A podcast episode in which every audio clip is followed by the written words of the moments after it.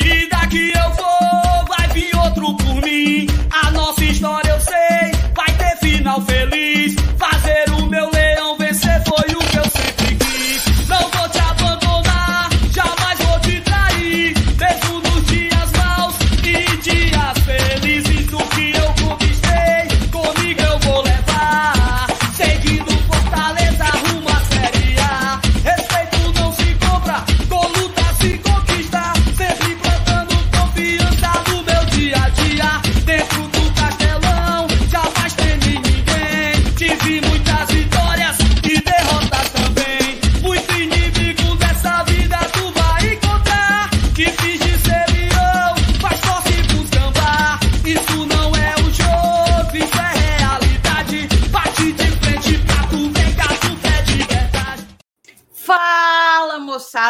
sejam bem-vindos a mais uma live aqui no Glória e Tradição.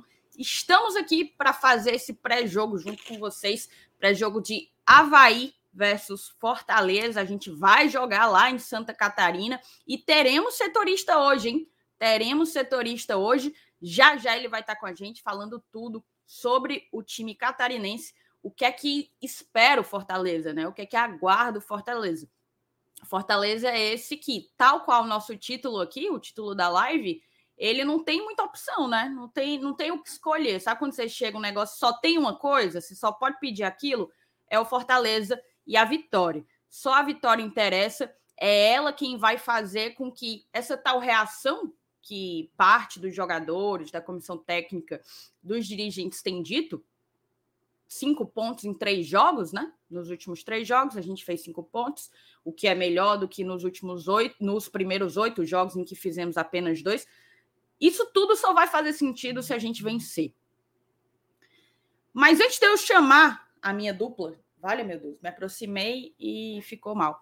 Antes de eu chamar a minha dupla, eu queria só pedir o like, tá? Pedir o like de vocês. Eu sei que tá, tá havendo aí uma programação paralela aqui à live com a qual a gente não consegue concorrer. Mas você que já está desde já conosco, por favor, deixa o teu like e se inscreve aqui no GT se tu ainda não foi inscrito, ativa o sininho das notificações, tá certo?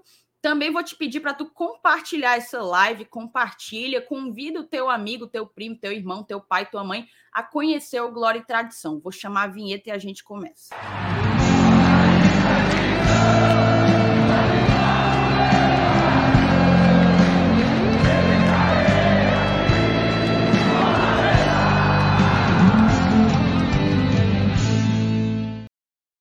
Tamo junto, né, Felipe? Tamo junto aí para fazer esse pré-jogo.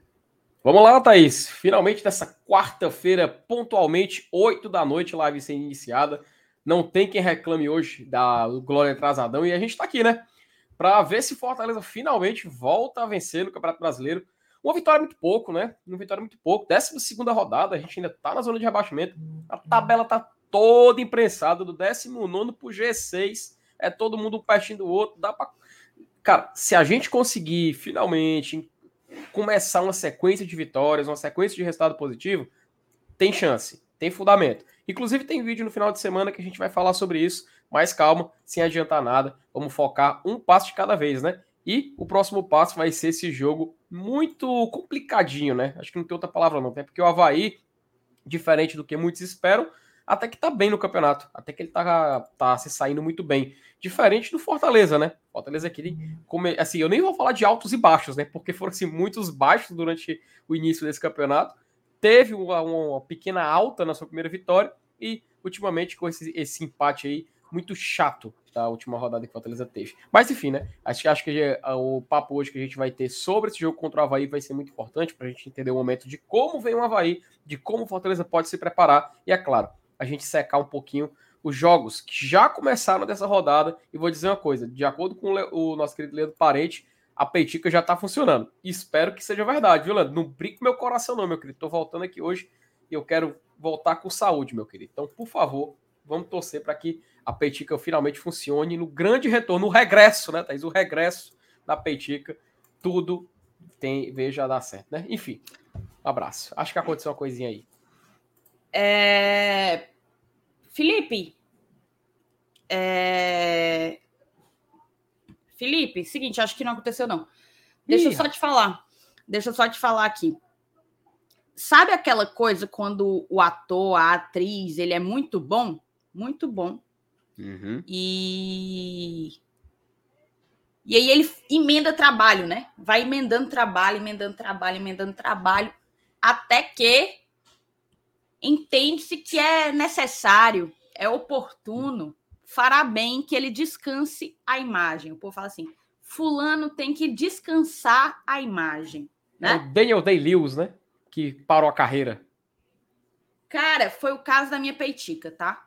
Foi o caso da minha peitica. ela descansou a imagem para ver se, se o negócio, né? Ficava uhum. interessante uhum. e voltou com tudo, né? Voltou com tudo. Tem sido um fenômeno desde que retornou. Sabe parecido com o que, Thaís?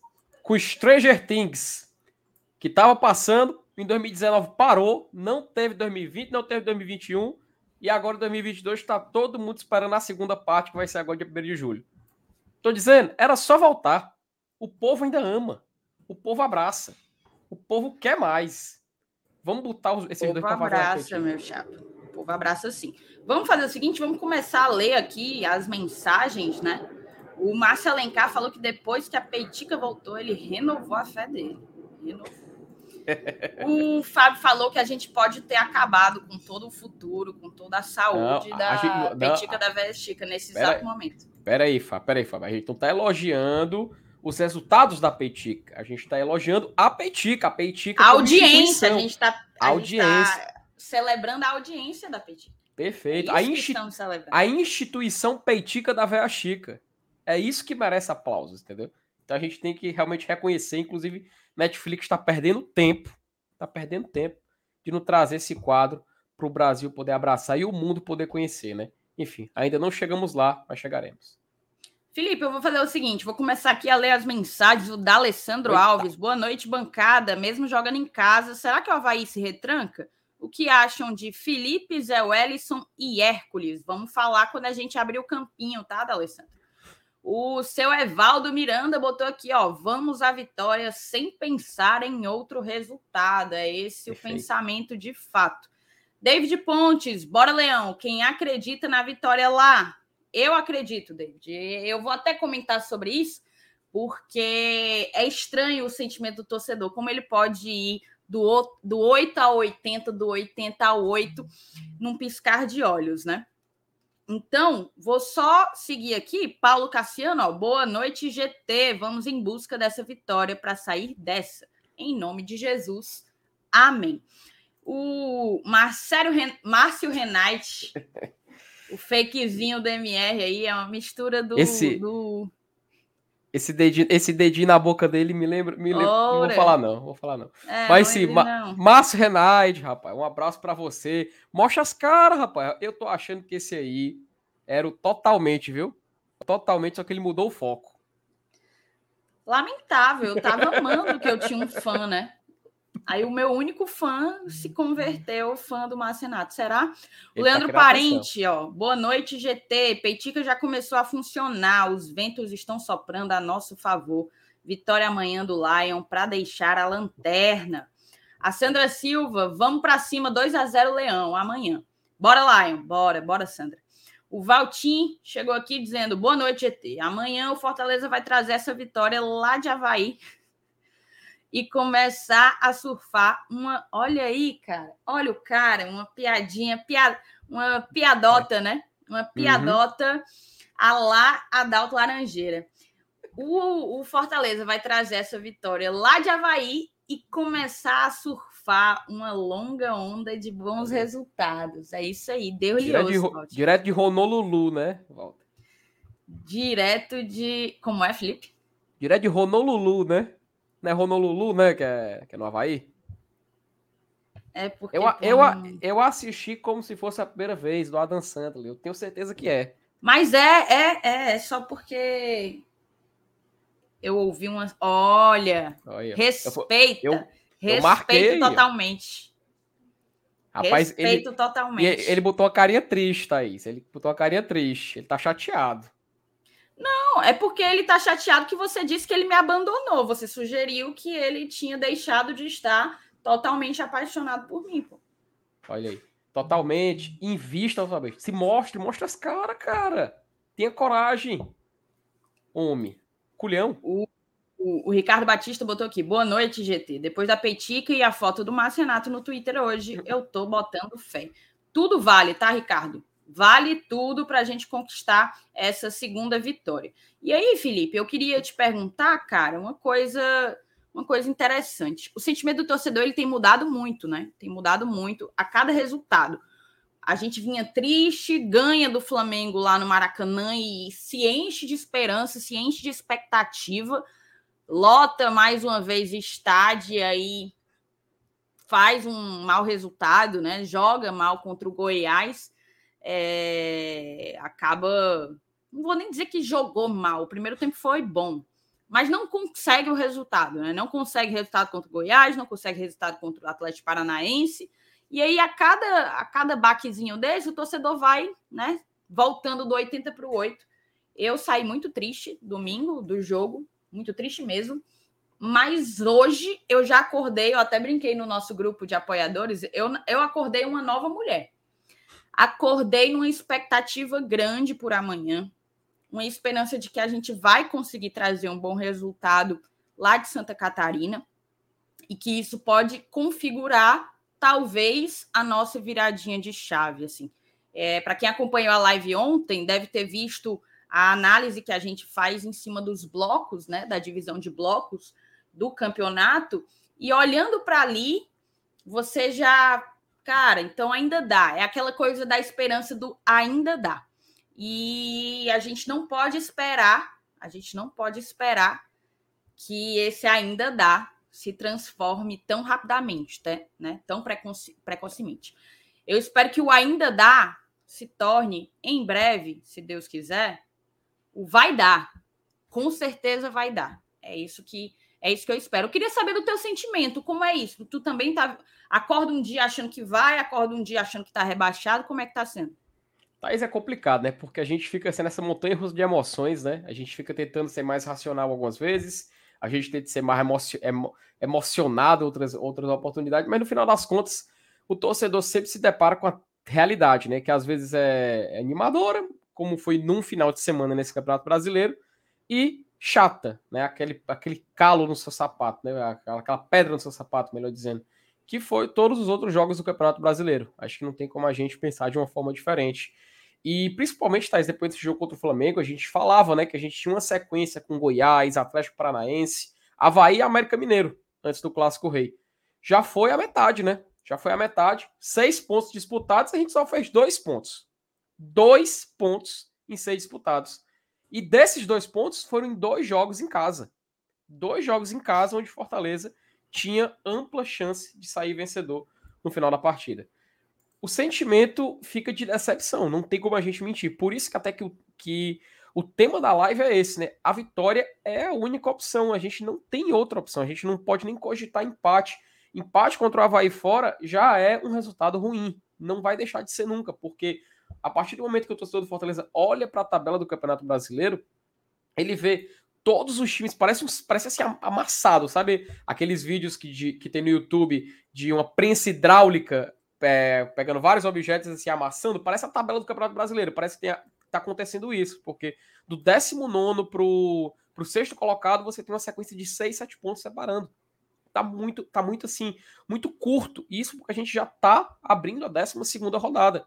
Então, é, um, é algo até que o Minhoca, ele colocou no Twitter dele essa estatística, que é, tal, acho que desde 2006, o campeonato que tem os, os times estão mais próximos, mais aproximados, os pontos estão mais distribuídos. E quem é que tá fora dessa festa? Quem tá fora é o Fortaleza. Porque o Fortaleza, ao olhar para a tabela, ele ainda se vê nem na casa décima, ele tá com sete pontos ainda. O décimo nono para cima já, já, já, estão, já passaram dos 10 pontos. Fortaleza ainda tá com 7. E é claro, como é que ele vai entrar nessa brincadeira? Só se ele vencer o Havaí e ele secar todo mundo que tá ali à primeira vista acima dele, que é o que? Juventude, Cuiabá, Botafogo, Flamengo e o Atlético Goianiense, né, que ainda tá com 13 pontos e Fortaleza pode, sei lá, fazendo suas contas num total de duas rodadas até ultrapassar o time, do, o time de Goiás. Então, ainda é um cenário muito complicado, um cenário muito adverso, um cenário onde o torcedor do Fortaleza tá com confiança abalada. Por exemplo, até o próprio check-in, né? Inclusive, pô, é um tempo que vale a pena a gente falar daqui a pouco. Mas o próprio check-in abre e você não vê mais aquela briga pelo, pelo, pelo, pelos lugares. Eu, eu, lembro, eu lembro que, o, que o, um setor que esgotava muito rápido, né? Até por, até por conta da, da, de abrir primeiro para quem faz o sócio, é o setor, o setor do prêmio. Geralmente ele abria, já, já esgotava logo. Hoje em dia você pode, sei lá, de antes do jogo tem muitas vagas. Você vai na inferior, na superior também você tem vagas disponíveis. Vai depois é que encerra. Antigamente tinha uma movimentação mais rápida para acabar os ingressos. Hoje em dia não. Você vê que até a galera tá meio desmotivada para ir pro estádio. A galera tá meio desmotivada para consumir produto, consumir vídeo, enfim. Você vê que isso acontece no, no torcedor, isso é um reflexo. Então, Fortaleza tem que vencer o Havaí amanhã. Tem que vencer o Havaí. E é aquilo que a gente fala, pô, a postura como é que vai ser? A gente tá vendo, o, tipo, o Fortaleza até tem um, tem um dado muito interessante que Fortaleza, na maioria dos jogos dessa Série A, ele foi o time que mais finalizou na partida. Eu acho que somente em quatro jogos, ou foi em cinco jogos, agora não me recordo bem, é que ele não foi a equipe que mais finalizou. Então a gente vê que realmente tentativa existe, mas a conclusão não. Até a gente fez um tema de live que era desempenho versus realidade. O desempenho do Fortaleza, pô, a gente, a gente vê, o time finaliza, o time vai para cima, o time troca passe, tem variação tática, muda de formação durante o jogo, que é uma coisa que o torcedor pedia sempre. O torcedor pede Renato Kaiser para entrar, o Voivoda vai lá e coloca o Renato Kaiser, mas a realidade não se conclui. E isso, infelizmente, tá virando rotina. Tá virando rotina no, para o Fortaleza. A gente já passou da metade do primeiro turno, já passou um quarto do campeonato, e o Fortaleza continua afundado nesses mesmos problemas, nesses mesmos erros aquela coisa, né? O, não tem como a gente construir um prédio a partir do segundo do terceiro andar. Tem que começar. É aquela coisa como o Saulo fala, né? Para você chegar no final da, da, da, de um caminho, você tem que passar por outro. Então, Fortaleza tem que passar, tem que vencer, tem que fazer o, o seu deverzinho de casa. Eu falo dever de casa não é de vencer em casa, não é de vencer jogos, cara. Só de, só de fazer o simples. Fazer 1 a 0 o time não se desesperar, não perder o, o controle psicológico, que é algo inacreditavelmente está acontecendo. O time não está tendo cabeça. O time levou o gol contra o Goiás, desligou, não teve mais força para reagir. E isso eu acho que é assim sintomático para a fase atual do Fortaleza. Então, cabe a gente também olhar para a tabela e não olhar com aquele, aquele olhar de tipo, oh, acabou, já estamos rebaixados, não tem como se recuperar. É o que eu falei, o torcedor, até falei na última live que eu participei, o torcedor tem esse direito, tem essa, essa, essa, esse, como é que eu posso dizer, tem, é, tem esse direito, ele é o único que pode se comportar dessa forma. Eu acho que o Fortaleza, como instituição, os jogadores que vão para jogo, eles não podem pensar assim, eles não podem pensar com esse pensamento de já acabou. Não, pelo contrário, eles são todo, todo mundo. A única pessoa que não pode se abalar isso é o atleta que está dentro de campo. Quem está trabalhando no Fortaleza tem que blindar esse tipo de coisa de acontecer. Mas enfim, eu acho que teve reunião hoje.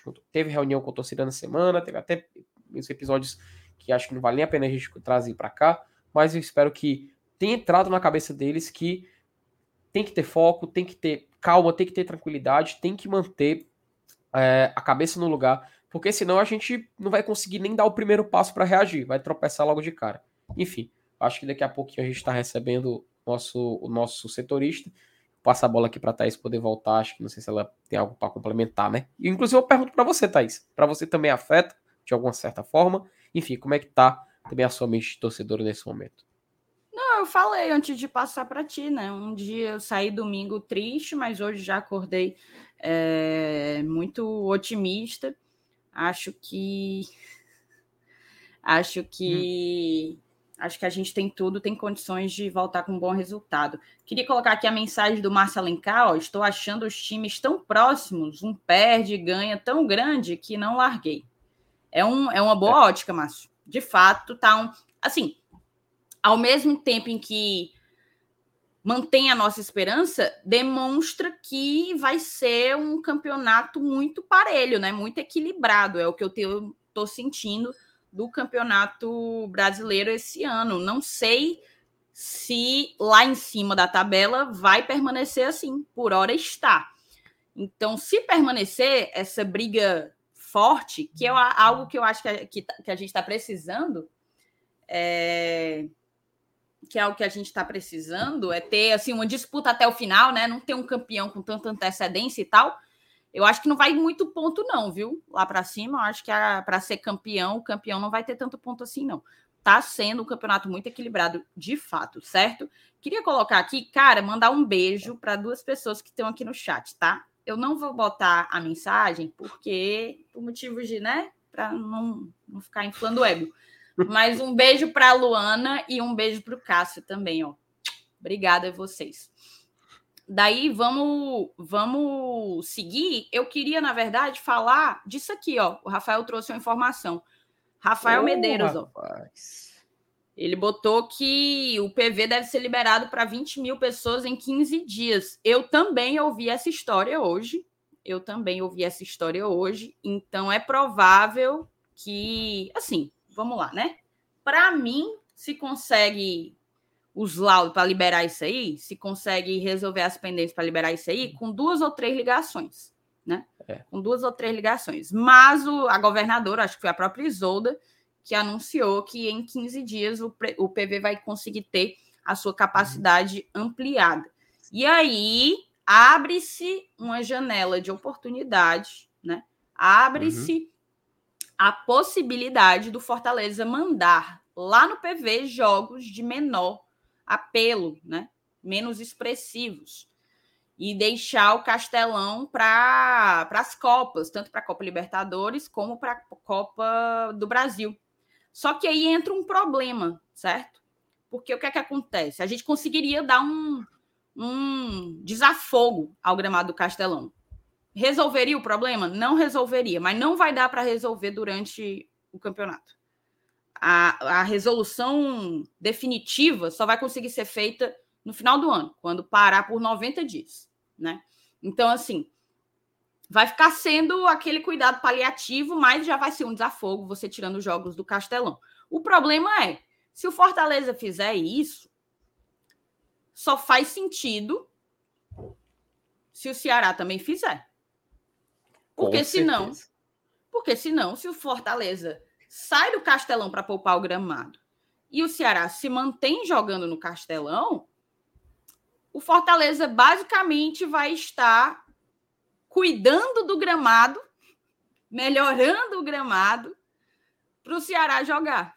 Então não faz muito sentido. Eu acho que tem que ser os dois clubes precisam ceder e entender que é o melhor para os dois. Afinal, os dois estão na Copa do Brasil, os dois estão em uma competição internacional. Nós na Libertadores, eles na Sul-Americana. Então, assim, eu acho que interessar os dois conseguir levar para o PV jogos de menor apelo. Como irão fazer quanto à venda de ingressos e entrada de sócios? Isso é uma parada, uma logística que eu não sei. E eu acho que vai demandar deles, vai, vai demandar deles encontrar uma solução criativa para esse problema, que é um problema novo, né? É um problema novo. É. Mas assim, a gente a gente tá com o nosso setorista agora, eu vou chamar ele aqui para a tela. É o Ronaldo Fontana. Seja bem-vindo, Ronaldo. Obrigada. Primeiramente, obrigada por aceitar o convite aqui do, do GT e para a gente começar a falar um pouco desse próximo adversário, no seu caso, desse, desse duelo contra nós, no nosso caso, esse duelo aí contra o Havaí, aí em Santa Catarina. Seja bem-vindo.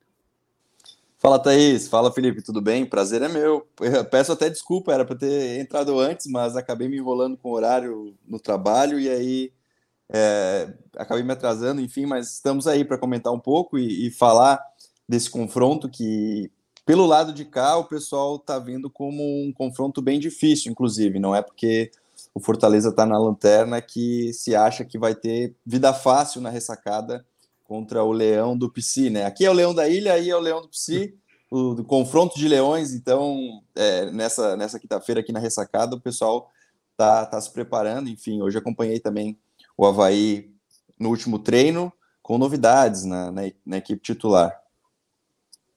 Perfeito, a gente vai saber de tudo aqui então. Felipe, você quer começar? Alguma pergunta para o nosso convidado?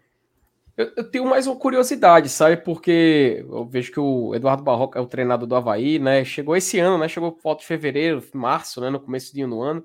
E eu queria saber como é que tá a avaliação até o momento dele aí, porque eu, tenho, sou muito curioso pelo trabalho dele, porque eu já acompanhei ele em algum. Assim, ele costumava dar entrevistas em, muito, em muitos programas, muito pod, muitos podcasts. Eu acho muito interessante a forma de trabalho dele, toda a abordagem que ele faz e tal. E eu queria ver como é que tá nesse, como é que tá a avaliação até o momento do trabalho dele até aqui, né? Até que o Havaí tá ali na 13 terceira colocação, tá ali no meio de tabela do Campeonato Brasileiro. É, conseguiu vencer, inclusive, o Botafogo, né? O ex-clube dele, o clube formador dele. E eu queria saber como é que tá até o momento a avaliação do trabalho dele por aí no Havaí. Então, ele chegou no Havaí em um momento que o, time ia muito mal na, no, no estadual, né? O, o, técnico antes era o Claudinei Oliveira, é, por mais que em certo momento não, não tivesse tantos reforços confirmados para a temporada, é um elenco e é um time de Série A brigando no estadual com times de Série B, Série C, Série D e até times sem, sem série nenhuma. E aí sofreu bastante, chegou na, no, no final, é, aí acabou trocando o técnico, né, pela sequência negativa. E aí quando chegou o Barroca, até a última rodada que ele, que ele teve é, no estadual, ele teve perigo de ser rebaixado. E aí foi, ficou muito em cima dele por conta disso. Até a gente teve um episódio em, um, em uma coletiva do ex-dirigente é, daqui, o William Thomas, que foi para o Internacional, que a torcida quis até invadir, fez protestos, soltou fogos lá perto, do lado da sala de, de imprensa. E aí depois virou a chave, quando começou é, aí o, o, time acabou eliminado nas quartas, até passou de fase, foi eliminado na, nas quartas na, no estadual. E aí, quando começou o, o, Campeonato Brasileiro, teve essa virada de chave que parece que, por mais que a, o time tenha sido quase o mesmo, que jogou a reta final ali do estadual, é, teve essa virada de chave e começou a engatilhar vitórias, engatar é, algumas vitórias, começou a jogar bem e, e agora, recentemente, teve é, uma sequência negativa, né? Quatro derrotas e um empate na, nas, nas últimas rodadas, até vencer de volta o Botafogo. Mas mesmo assim, a avaliação era positiva, porque se via muito que o Havaí treinava bem, é, se vê muito que o Havaí treina bem, se vê que estava jogando, propondo o jogo de forma ofensiva, estava criando oportunidades e até tendo chance de ganhar algumas das partidas, como por exemplo é, o empate contra o São Paulo na ressacada, teve chance de virar o jogo contra o Atlético Goianiense, teve a oportunidade de virar, é, virar o jogo também em certo momento e acabou sofrendo o, a, a derrota no final.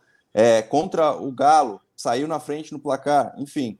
É, por mais que a sequência estava sendo não muito boa, mesmo assim, é, eu, eu, vejo aqui, e o que todo mundo sente é que a avaliação era positiva e ele não tinha nem um, um certo balançar, digamos assim, na, na, no cargo, né? Porque a, a galera aqui, tanto torcedor quanto dirigentes, é, pessoal interno, gosta muito do trabalho dele. E, e, a, e a gente até quando chegou estava com o pé atrás justamente pelos outros trabalhos que ele, que ele havia feito, né? É, com, com baixas, baixos aproveitamentos, enfim, até teve uma, uma temporada melhor, mas enfim, aí chegou aqui contestado, porque não, não tinha muitos outros técnicos é, na filosofia de trabalho que a diretoria queria. Até tentou o Alex, que estava é, no sub-20 do São Paulo. São Paulo. E é, isso. E aí é, não teve o ok do Alex. Fizeram a proposta, mas não teve o ok do Alex. E aí conseguiram, então, o Barroca, que, que vem fazendo um bom trabalho. E, a, e, e por enquanto o ânimo tá bom assim com ele, por mais que. É, tem, tem, como eu disse, tenha tido, tenha tido uma, uma sequência negativa nos últimos jogos.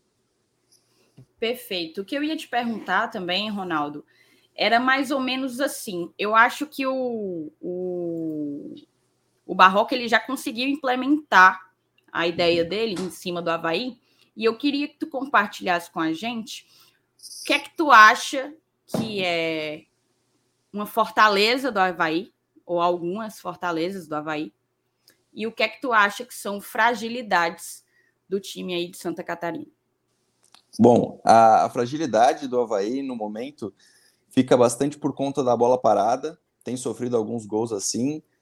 É, tem também essa questão específica para esse jogo, vai ser algumas mudanças por conta de suspensão, tem três jogadores suspensos, e os três principais jogadores do meio de campo, que são três volantes, então é, é, a fragilidade para esse jogo específico tem, tem essa questão, o Eduardo Ranielli e também o Bruno Silva estão suspensos, então vai ter que mudar bastante o time. É, questão de ponto positivo, é um time que, com a chegada do Barroca, é, foi implementada essa questão de é, uma ofensividade maior do que a gente já não via os outros anos com o Havaí, e a gente vê também que os jogadores tendem a correr e, e se dedicar muito mais ao que estava acontecendo, por exemplo, com outro treinador que tinha uma forma mais reativa de, de jogar. Então, ele tem esse ponto positivo de botar os jogadores no limite deles. Por outro lado, óbvio que cansa, mas também é, tem sofrido bastante com, com, a, com, o jogo aéreo. Então, é, é, o principal, é uma das principais fraquezas, porque os gols, um dos principais gols que tem acontecido, é, vem, vem de jogadas pelo alto. E aí agora a zaga também tá, tá tendo algumas alterações, né? Inclusive um dos jogadores da zaga titular é o Arthur Chaves, que é um jogador da base aqui, e, e, ele, e ele tem cometido alguns erros. E aí fica nessa de ele é um jogador bom, ele é um jogador veloz, mas tem cometido alguns erros pontuais individuais, e aí, é, inclusive jogadas aéreas. Então, é, eu acho que se eu puder pontuar essas duas coisas seria isso. É, jogada aérea na parte defensiva tem, tem sido um ponto prejudicial ao Havaí, e no ataque a, a essa questão da pressão e de conseguir e botar os jogadores ao máximo, o Barroca tem feito isso de forma, de forma bem, bem bacana. Massa. Felipe, antes de eu jogar aí para ti, eu vou até colocar uma pergunta aqui que o D'Alessandro ele fez para a gente no comecinho da live, mas eu acho que dá para a gente mandar para o Ronaldo também. É, você falou da ofensividade que o Barroca tem dado ao time do Havaí. E o D'Alessandro tinha perguntado para a gente se a gente achava que o Havaí ia se retrancar. Não é tão comum que um time mandante, um time da casa, né, abra mão da bola e, e tente fechar mais a casinha. Normalmente, o mandante ele tenta ter o, domínio, né, ter controlar as iniciativas do jogo. Aí eu queria saber, você acha que, considerando duas coisas, o Havaí ele tem tido um perfil ofensivo com o Barroca, mas vem com alguns desfalques enfrentar o Fortaleza. Como é que você acha que vai ser a postura? Você espera que o Havaí feche a casinha, dê a bola para o Fortaleza ou não? Você acha que vai tentar construir? Não, não, sem dúvida alguma, é, retranca não, não vai ser com ele, ainda mais jogando em casa. É, no momento, teve apenas uma derrota em casa nas partidas que jogou aqui. Teve também. Não, perdão. Acho que foi uma derrota só. E teve um, um empate também que, que foi sofrido. Mas é, o técnico Eduardo Barroca não, não, não, não vai jogar para trás. E a questão de, de, jogar em casa, aqui a ressacada ela tem. tem quando, quando a torcida se dispõe aí ao jogo e, e ajudar a equipe torcendo, é, o adversário que vem aqui, geralmente, quando dá entrevista, às vezes fala disso, que, que, que o caldeirão que eles fazem na torcida acaba ajudando muito o Havaí e prejudicando o adversário. Então, não acredito que, que tenha isso de, de jogar na retranca, até porque não tem feito isso em quase nenhum momento. Óbvio que em algumas oportunidades, quando pega um adversário um pouco mais forte, como foi contra o Atlético Mineiro, é, não é nem questão de querer jogar na retranca, é de não conseguir é, segurar tanto assim a bola no ataque e ter bons jogadores atacando do outro lado. Então, é, vai muito óbvio do, do adversário, é, mas do lado daqui não, não se vê que, que se vai jogar de forma retrancada de nenhuma, de nenhuma maneira. Vai, Felipe. Perfeito. Até aproveitar para perguntar para ti, Ronaldo, porque o Havaí, né, ele até a gente viu no chat o um amigo nosso perguntando sobre as temporadas né, do Havaí, que às vezes ele tá numa Série B, vai para Série A, Série B, Série A. Mas eu acho interessante que o elenco do Havaí nessa temporada é um elenco muito bom, né?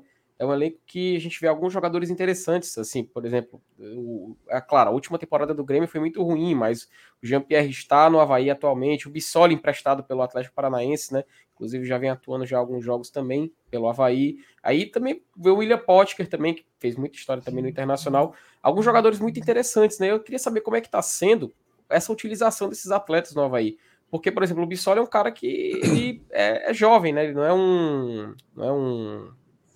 Como é que eu posso dizer assim? Uma palavra, um, um andarilho, né? Um cara assim, já conhecidíssimo, tipo William Potker, que já tinha muita carreira, apesar dele só ter 28 anos. Então eu queria saber como é que está sendo essa gestão desses jogadores, desse elenco, como é que está sendo essa movimentação do Havaí, e se eles têm planos também de movimentar no mercado, de empréstimo de atletas ou coisas do tipo, mas eu tô achando muito interessante essa utilização de alguns jogadores. Eu queria saber de você como é que está sendo é, a escolha desses jogadores. Inclusive o Rafael Vaz, né, um cara que tem história no futebol cearense, ele chegou agora recentemente, não sei se ele, ele tá para jogo, ele, se ele pode jogar já contra o Fortaleza ou não. Enfim, eu gostaria de saber de você, de como está sendo essa gestão de elenco do Havaí atualmente e, em especial, também essa, essa chegada nova aí no elenco do Havaí. É, a, montagem desse, desse time foi feita pelo William Thomas, né, o, o dirigente que agora está no Internacional. É, o Havaí não queria liberar ele, ele também não queria sair, mas a proposta foi, foi muito alta em questão de, de na, no financeiro, né, e aí ele acabou saindo. E o que se prezou para buscar o elenco por aqui foi jogadores é, que teriam alguma experiência em, em Série A, jogadores que talvez não estivessem tão bem assim nos seus times ou que estivessem fora do Brasil atuando em campeonatos piores, como por exemplo é, Qatar, enfim, o William Potker veio do Qatar, ele pertence ao Cruzeiro, mas veio do Qatar. É, o Rafael Vaz estava no Qatar também. O Rafael Vaz, inclusive, que você perguntou se ele está para jogo, ele está treinando normalmente. Ontem ele saiu no bid, foi, foi oficializado pelo, pelo Havaí. É, vai depender se vai ser relacionado. Eu acredito que seja, tá? Mas não, é, não, não saiu ainda a, a relação dos, de quem que vai para a partida ou não. Mas, no geral, tem sido mais ou menos as, as escolhas nessa, nesse sentido. Jogadores que têm a experiência, jogadores que é, conseguem jogar uma Série A, porque o que se viu das outras, das outras vezes é que, assim, o Havaí não tem dinheiro é, é algo normal no futebol brasileiro não ter dinheiro, né? Mas por aqui é mais escasso ainda quando se fala em contratações, porque o Havaí não, não desembolsa nada para contratar. Ele pega só jogadores por empréstimo ou jogadores com fim de contrato, enfim, como por exemplo o Rafael Vaz agora chegou é, com a rescisão lá no, no Qatar e assinou 100% com o Havaí. Então são jogadores que é, têm a sua experiência, mas quando chegaram também teve muita gente com o pé atrás. O Bressan, conhecido da torcida do Grêmio e até do Flamengo, tem bastante é, questões pontuais em erros específicos, né? principalmente pelo Grêmio, então já ficou marcado. William Potker, mais ou menos a mesma coisa. Teve passagem por aqui já no, no, no Figueirense, aqui no Figueirense ele foi, foi bem. Uh, quem mais? O Bruno Silva já havia já estava no elenco, né? Mas é um jogador um pouco mais velho, mais experiente, que, que, que tem uma questão de é, liderança também nesse elenco. É, o Bissoli é um jogador que não estava sendo utilizado no, no, Atlético, mas tem muita qualidade. É, tanto que ele chegou aqui, jogou um pouco e já está como titular absoluto. Só ficou fora recentemente da, do jogo contra o próprio Atlético Paranaense, porque ele pertence ao Atlético, está emprestado para cá, então não enfrentou o seu próprio clube. Então são, assim, se tu for ver, no geral, são jogadores é, que já tiveram alguma, alguma alta na, na sua carreira, ou jogadores que têm um, um potencial, são jovens, mas estavam com pouco espaço nos seus respectivos clubes. Então, o Havaí está montando, e, e, montou, na verdade, um elenco é, melhor do que havia montado, por exemplo, da última vez que disputou a, a Série A lá em 2019, que acabou sendo rebaixado com muita antecedência, é, fez 19 pontos, é, coisa que chegou a ser um dos recordes negativos né, em questão das, do, da Série A de pontos corridos, mas é, tinha esse pé atrás, né, questão de, de investimento, mas trocou a diretoria, enfim. Então, então no meu ver, é um dos melhores elencos que, já, que eles já montaram nos últimos tempos. E, bom, tá no meio da tabela já diz alguma coisa, né? É, inclusive, essa estratégia do Havaí me lembra muito do Fortaleza 2019, né? Também acho que a Thaís pode concordar comigo, né? Jogadores emprestados de outros clubes, né? Jogadores em fim de contrato, vindo de outro, de outro mercado, já também num contrato fina, finalizado. É, acho que é muito interessante foi mesmo. O nosso gente... perfil, foi o nosso perfil na própria Série B, né? Uhum, e a gente conseguiu isso. reverter essa lógica com os anos de Série A, que aí vai entrando o dinheiro no caixa principalmente o dinheiro da, da TV, né? E aí você vai conseguindo inverter essa lógica aos poucos. Acho que é bem característico desses times assim emergentes, né? Periféricos, uhum. digamos assim, como o Fortaleza e o Havaí.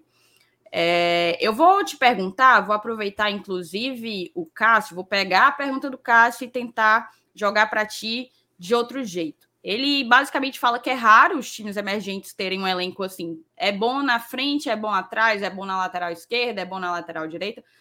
Tão equilibrado. Às vezes sempre pende para alguma coisa a mais, né? E ele pergunta se tem diferença entre os lados de campo do Havaí, ou seja, os corredores, né? Laterais esquerda e direita. Eu vou juntar com, com essa dúvida aí do Cássio, te perguntando justamente quem tu acha que vai jogar e com quem que a gente precisa ter mais atenção. Se tu puder, no meio disso, dar ênfase aí à resposta do Cássio, fica massa.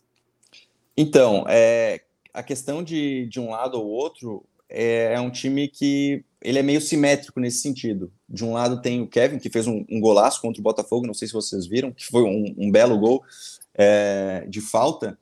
É, ele é o lateral direito. Na lateral, e é um jovem. No lateral esquerdo é o Cortez, é um jogador já com uma Conheço. passagem com, com uma passagem no futebol brasileiro. E aí, é, nessa questão de assimetria, não, não existe muito no tanto de questão defensiva ou ofensiva, é um time equilibrado, assim, de certa forma. É, e, e, sobre quem vai jogar, tem, tem, pode ter até lei do ex, mas aí é um pouco mais difícil porque é no gol. O Douglas, o goleiro Douglas, saiu é, lesionado contra o Botafogo no intervalo, e quem foi pro gol foi o Vladimir, que já jogou no Fortaleza em 2009, ele que deve ser o titular para essa partida. É, na, na, defesa aí tem o Kevin, esse jogador que fez, que fez o, o gol contra o Botafogo. O Bressan está de volta depois de lesão, deve ir para titularidade, ao lado do Arthur Chaves, que é o jogador da base aqui, junto com o Cortez na esquerda como lateral. Aí no meio de campo tem as baixas é, do Ranielli, o Eduardo e também o Bruno Silva, e ele deve ir com o Lucas Ventura, o Nonoca, que é o jogador que é do Cruzeiro, deve ir também com o Matheus Galdesani, que tem passagem por diversos clubes do Brasil, e também o Jean Kleber. Aí o ataque deve ser mantido como ele vem atuando nas últimas partidas, de um lado o William Potker, do outro o Muriqui, mais à frente o Bissoli. Massa. Desses aí, eu tenho que ter medo de quem? Olha, é, se for ver questão ofensiva, é, o Bissoli é um cara que, que finaliza muito bem com as duas pernas, ele tem uma noção de, de campo muito boa. É, o William Potker, ele é um cara que ele é forte, então eu acho que dá para, se for pensar do lado do ataque, o Bissoli e o Potker, o Potker que, que gosta muito de fazer aquela jogada a la Robin da Holanda, vai na ponta direita, ele é o ponta direita, né?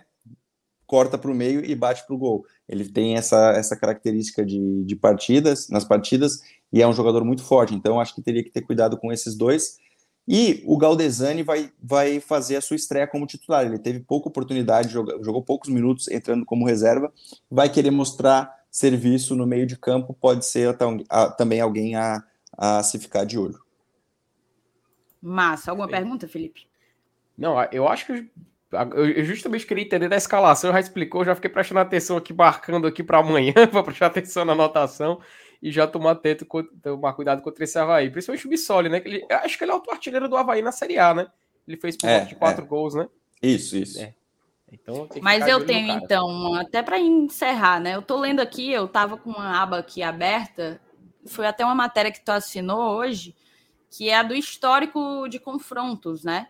O Havaí ele vem de três derrotas contra o Fortaleza e tem aí um tabu de quase 14 anos, segundo tu colocou aqui.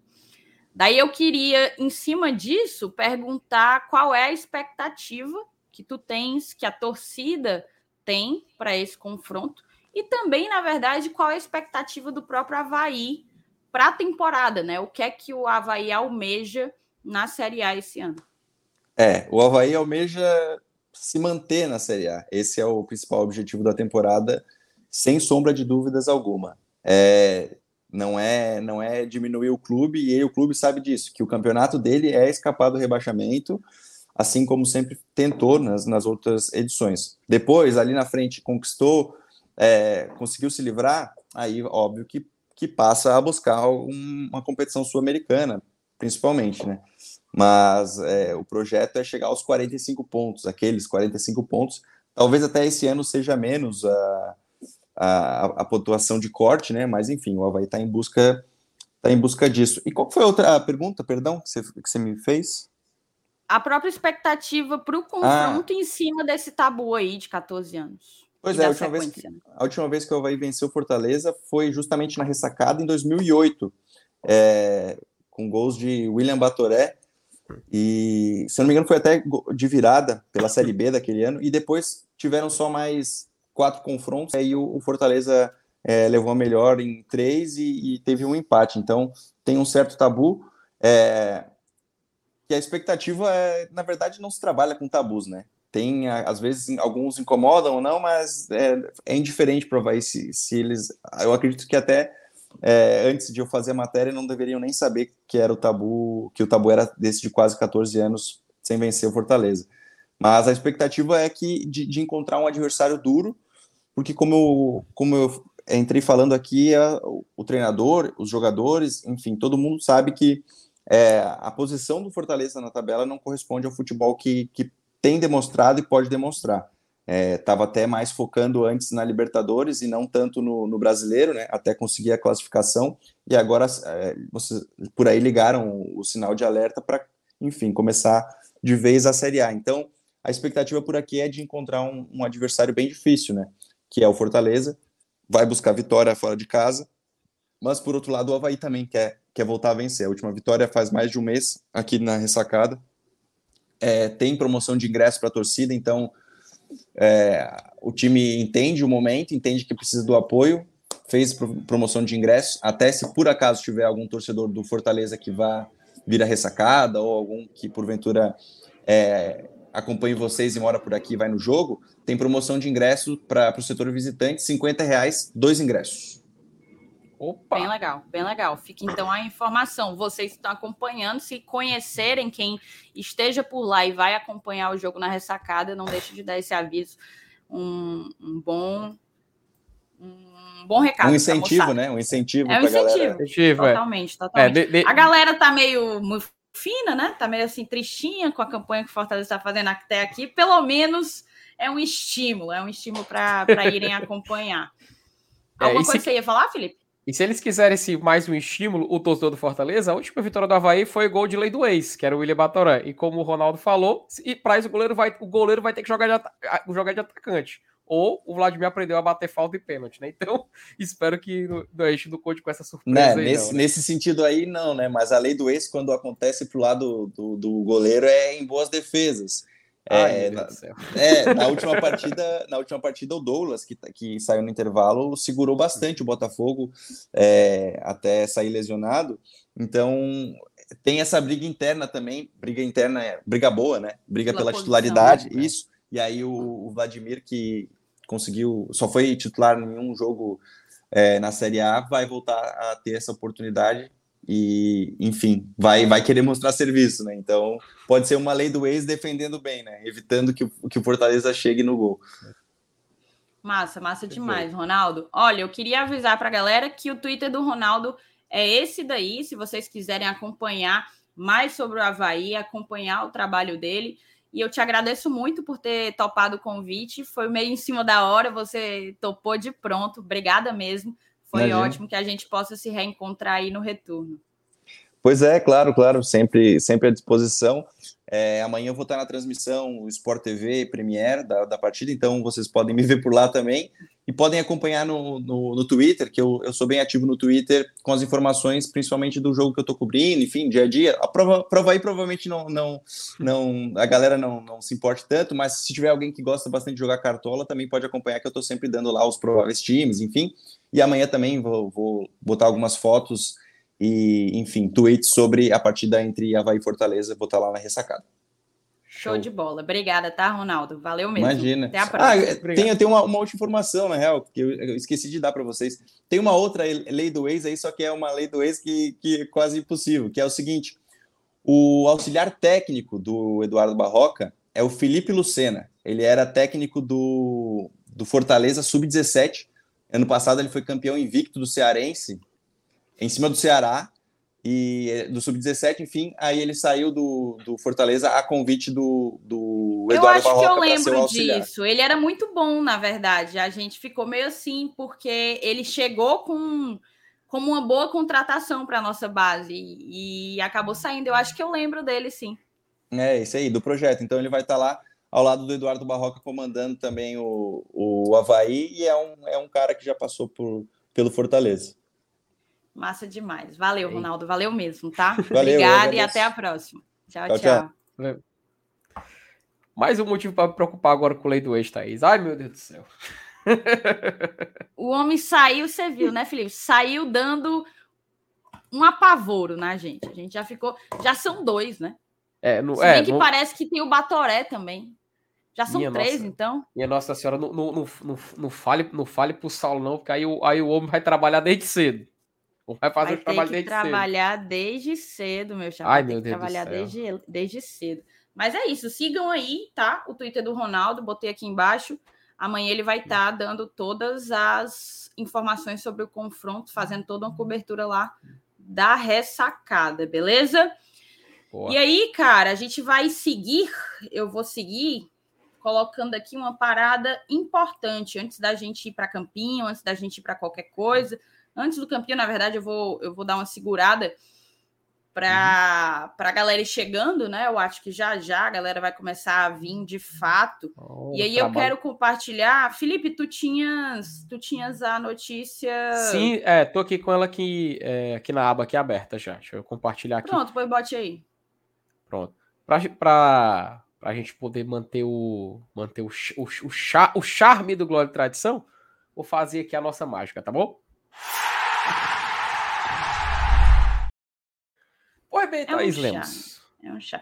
Não, Felipe, não é assim. Você fez errado, Felipe. Eu, não, eu ia colocar, eu ia colocar, mas fiquei com Felipe, medo. Não, você vou segurar fez errado, Felipe. Eu, eu tô não é ligado. É assim, é eu assim, sei. cara. Eu, eu, eu é o charme cima, do Glória e Tradição. Cara. É porque eu não queria apresentar o tema. Eu queria apresentar o tema antes da gente colocar a imagem na tela. Entendi, pra poder compreendo. A compreendo. gente seguir, seguir o roteirinho em caixinha de fósforo, sabe? Tudo bem, então. Mas leia aí para a gente, apresente aí para a moçada. A gente estava falando disso antes do, do, do, Ronaldo chegar, né? Vamos só terminar o assunto com a informação completa. Leia aí para a gente, Felipe. Se Vamos puder lá, dar um zoom também, ajuda. Opa, deixa eu aumentar aqui a matéria assinada pelo Fernando Graziani, né, lá do, do Jornal o Povo. Deixa eu diminuir um pouco aqui, porque senão não vai dar para ler. Pronto. É, o PV deve ser liberado para 20 mil pessoas em 15 dias. No mais, garante a CECEL, o PV já recebeu os laudos do Corpo de Bombeiros, da Polícia Militar, do CREA, da Vigilância Sanitária, para funcionar com a capacidade máxima. Diz a matéria. Agora, acho que aqui a gente já consegue aumentar sem dar nenhum probleminha aqui, né? Pronto, acho que. Opa, ficou demais. Pronto, aqui. Apontado como solução para minimizar os problemas graves do gramado do Castelão e receber alguns jogos da Série A do Campeonato Brasileiro de Ceará e Fortaleza, importante informação, o estádio Presidente Vargas está liberado neste momento para 10 mil pessoas, apesar de sua capacidade ser de 21.166 torcedores. Aqui a foto do nosso PVzinho de açúcar. E continua aqui rapidinho a matéria, que é curta, mas diz o seguinte. A Secretaria Municipal do Esporte e Lazer, entretanto, garante que a liberação deve ocorrer em 15 dias. Isso porque o que falta é a instalação de um circuito fechado de videomonitoramento, como exigido pelo Estatuto do Torcedor. No mais, garante a CECEL, o PV já recebeu os laudos do Corpo de Bombeiros, da Polícia Militar, do CREA e da Vigilância Sanitária para funcionar com a capacidade máxima presidente do Fortaleza, Marcelo Paes, disse que cogitará levar os jogos da equipe nesta temporada para o estádio a partir do momento em que a capacidade for total. Diz aqui a matéria assinada pelo Fernando Graziani. Confirma aquilo que a gente estava comentando, né, Thaís? Aquela suspeita, né? Então a gente, a gente já tem aqui uma fonte muito confiável acerca do assunto e que já no mês que vem, já para o mês de julho, a gente deve ter o PV com capacidade máxima. E aí, Thais Lemos, como fica o nosso tricolaio com essa notícia bombástica? Cara, eu até, eu até comentei sobre, né, na live de segunda-feira com o Márcio Renato e o Saulo. Era veementemente contra, bem contra, mas as coisas, acho que o contexto mudou. Fortaleza agora, ele inevitavelmente, enquanto não conseguir reagir vai ter públicos menores do que costuma ter, vai ter públicos menores do que de fato vem botando né, no estádio, e isso vai abrir margem para que a gente tenha jogos como o que a gente teve contra o Atlético Paranaense, 18 mil pessoas, né? 18 mil pessoas caberia no tal PV com a capacidade máxima liberada. Então, os jogos de menor apelo faria sentido. E aí a gente ganharia dos dois lados. A gente ganharia jogando num campo teoricamente bom, novo, né? E poupando o campo para momentos decisivos, poupando a arena para momentos decisivos, podendo jogar na arena com uma condição de gramado melhor. Eu vejo a priori como uma boa saída, mas tem gente que defende a questão dos ares. Eu acho que isso não influencia tanto, mas há quem defenda. O meu ponto é realmente o gramado. Meu ponto é realmente o gramado. Mas como eu falei antes da gente receber o Ronaldo, tem toda a questão da logística, né? Tem toda a questão da logística de sócios que o Fortaleza vai ter que cuidar, vai ter que se preocupar. Tá certo? É. Tem um detalhe, Thaís, assim, se ele tá pronto em 15 dias, seria em tese para julho, né? E assim, os jogos que o Fortaleza tem marcado para o mês de julho são jogos grandes, assim, jogos em casa, né? Ele tem um jogo contra o Palmeiras no dia 10, é, isso assim, já dentro do mês de julho, tá? Porque o jogo contra o Estudiantes é no dia 30, 30 do 6 ainda. Então seria o jogo contra o Palmeiras, a primeira oportunidade de utilizar o PV. A segunda seria um jogo contra o Santos, no dia 24, porque ele iria por uma sequência de dois jogos fora e o Clássico Rei da Copa do Brasil, o jogo de volta. E esses seriam os únicos jogos do Campeonato Brasileiro dele jogando é, no mês de julho. Palmeiras e Santos. No outro mês, ele já tem uma sequência também de jogos assim bem com grande apelo, né? Que é o jogo contra o Internacional no dia 7 de agosto, o jogo no dia tem o Clássico Rei dia 14, dia 21 de agosto teria Fortaleza e Corinthians e já em setembro pula para Fortaleza e Botafogo e depois Fortaleza e Flamengo, né? A gente vê que é uma, são sequências de vários é jogos. É uma sequência de, de, jogos de grande apelo, sim. Isso. O, talvez o, jogo... o, menor aí seria. Contra o Botafogo, talvez. Dia 4 de Contra setembro. Contra o Botafogo, sim. É. E eu acho que o jogo, assim, o jogo que tem mais a cara do PV seria justamente no dia, assim, tá? A data base, 9 de, 9 de outubro, o jogo da volta entre Fortaleza e Havaí. Seria o, outro, o próximo jogo em casa respeitando essa sequência. É claro, é, estou ignorando Fortaleza e Flamengo porque teoricamente seria um jogo para a Arena Castelão. Mas a Fortaleza e Havaí é o jogo que teria mais essa cara de PV. Jogo assim de um, de um que a gente sabe que o público não tende a ser maior. Então seria lá para outubro, um jogo lá de outubro até lá. A gente vai ter muitos jogos, jogos com equipes que a tendência é a Fortaleza colocar grande público, passar fácil de 20 mil pagantes. Então a gente vê que até a situação assim de tabela para coincidir com esse jogo no PV é um pouco complicada, né? Essa situação. É, é isso mesmo. Tem muitas, muitos fatores aí envolvidos, muitas nuances na, na, na questão para serem analisadas. Mas é isso. Vamos fazer o seguinte, então. Vamos começar o nosso o nosso campinho. Peraí. Não, não vai começar o nosso campinho, não. Vai fazer aqui um negócio antes. Peraí, vá com calma. Uma coisa de cada vez. Agora que a galera tá chegando, sejam bem-vindos, inclusive. Reforço que vocês deixem o like, tá? Deixa o like aí para ajudar, para ajudar a continuidade do trabalho. Ó, Felipe, eu peço para você, por favor. Não, não vou pedir não. Já tá eu na. Opa, não, tirei. Felipe. Tu falou vou pedir, não, eu tirei. Tu falou vou pedir. Eu não, falei eu que eu ia pedir e você fez uma coisa que eu não ia pedir. Oh, meu Deus céu. Felipe, você tá, você tá queimando a largada, Felipe. O que eu ia ah. dizer era hum. que você tinha que fazer assim, ó. Eu ia Minha pedir para você botar a vinheta do bloco, a vírgula. Só que depois eu percebi que eu não sou uma mulher de pedir, eu sou uma mulher de fazer. Aí eu fui lá para eu mesma, entendeu? Na hesitação, houve o erro. Foi isso. Foi exatamente isso. Minha Mas vamos começar aqui, ó. Fortaleza oficializa a saída do atacante Ângelo Henriquez. Aquela, aquela saída que já vinha sendo anunciada há algum tempo, né? Já tinha saído na imprensa aí tinha algum tempo. Ontem ele se despediu dos atletas, está indo para a Polônia. E a gente vai ler aqui a matéria. O jogador antecipou o fim do vínculo com o tricolor por já estar acertado com a equipe da Polônia. No Leão, o chileno estava sem espaço. O Henrique ele foi um cara que chegou aqui no meio, na janela de meio de ano, né? Ali por agosto, mais ou menos, veio cheio de expectativa. Eu, pelo menos, tinha muita expectativa em cima dele. É... E acabou não vingando. Não vingando. O atacante chileno Ângelo Henriquez rescindiu o contrato com Fortaleza na tarde dessa quarta-feira. O jogador está acertado com o Mids Legnica, não sei como que chama isso, da Polônia e antecipou a saída do PC. O contrato do Henriquez com o Tricolor ia até o fim dessa temporada, mas como o atleta vinha tendo pouco espaço, fez apenas dois jogos esse ano, a diretoria concordou com a liberação mais cedo. O Esportes do Povo já havia antecipado sobre a saída do jogador.